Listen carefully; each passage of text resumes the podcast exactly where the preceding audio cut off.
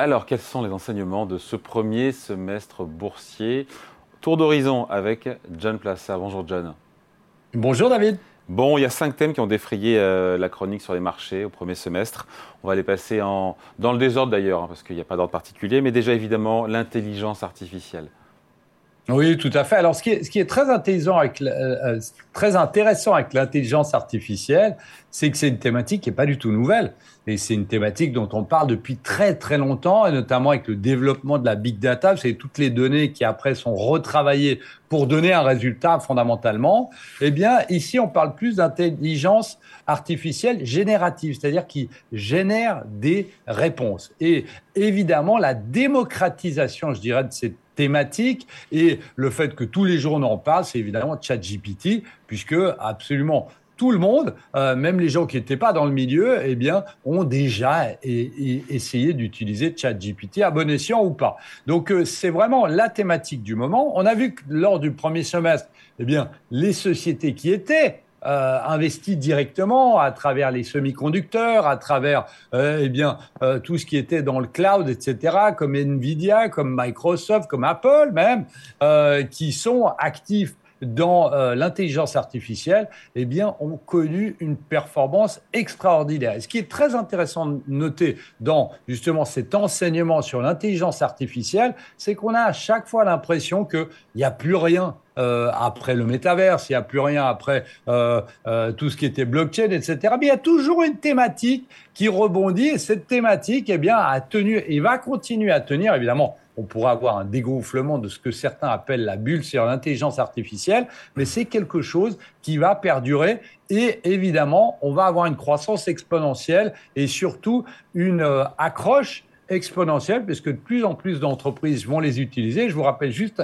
une chose, c'est que vous avez plein d'entreprises, dont Coca-Cola, qui parlent beaucoup d'intelligence artificielle, c'est dire comment c'est important.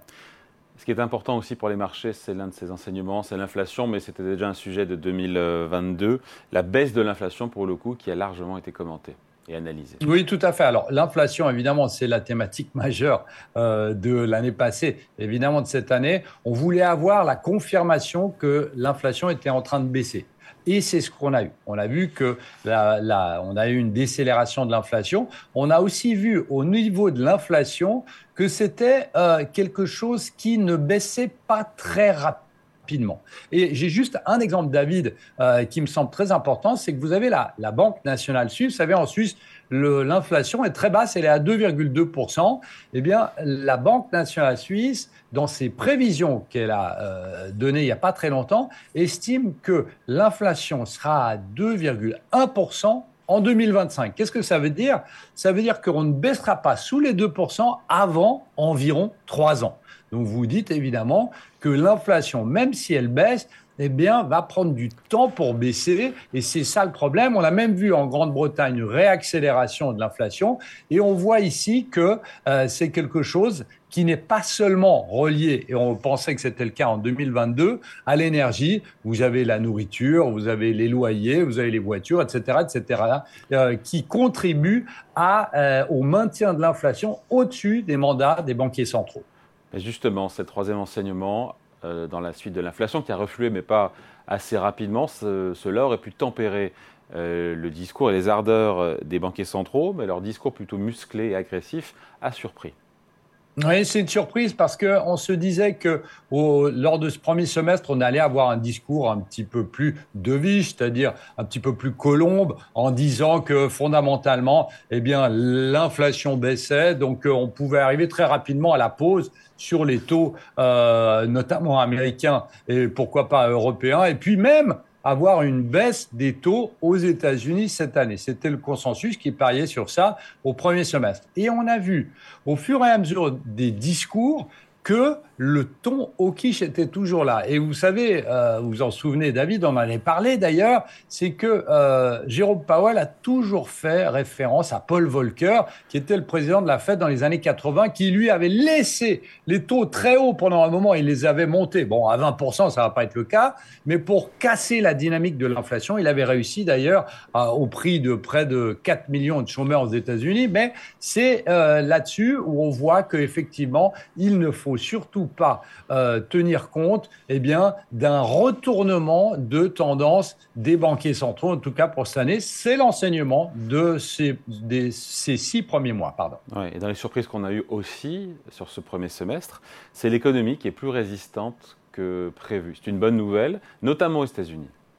Oui, notamment aux États-Unis. On a vu euh, que euh, lors de la révision du, premier trimestre, euh, la croissance américaine avait été de 2%, alors qu'au début, c'était 1%. Donc on est dans une situation où tout le monde pariait sur l'entrée en récession des États-Unis, et fondamentalement, on se dit, eh bien, et si ce n'était pas le cas? Et donc c'est la même chose un petit peu en Europe, voire un peu différent. On pourra même avoir un retournement de situation, puisqu'il y a une chose qui tient en Europe et aux États-Unis, c'est la partie des services. Vous savez, alors je ne sais pas si vous avez euh, déjà réservé vos vacances, ben, j'imagine, euh, David, mais vous avez vu que les prix sont très chers partout, mais eh bien, tout le monde euh, prend, a quand même pris des vacances durant cet été, même si ça coûtait plus cher. Et on voit que cette partie des services, elle tient. Les restaurants, la majeure partie des restaurants sont complets. Euh, et on voit que la partie des services tient. Et ça, c'était la surprise de, ce premier, euh, de cette première partie d'année, puisqu'elle compense d'une certaine manière la baisse du, de l'aspect manufacturier. Dernier enseignement, John. La géopolitique qui, manifestement, pour l'instant en tout cas, ne fait plus peur à personne.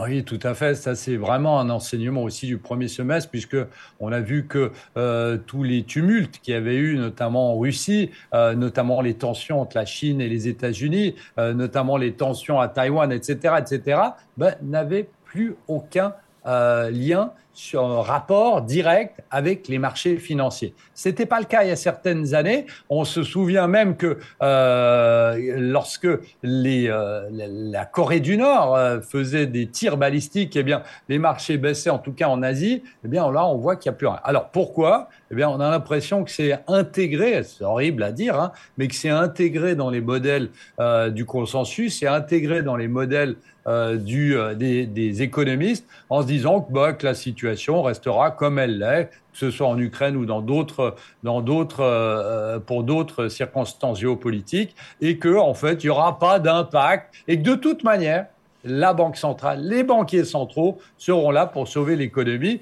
puisqu'on a vu ça en début d'année avec la, problématique sur les banques, et eh bien que les banques centrales et les gouvernements sont prêts à intervenir immédiatement. Et donc c'est pour ça qu'il y a une certaine complaisance sur les tensions géopolitiques. Allez, merci beaucoup John Plassard pour la Banque Mirabeau pour ces cinq leçons à retenir au terme de ce premier semestre boursier. Merci. Merci David.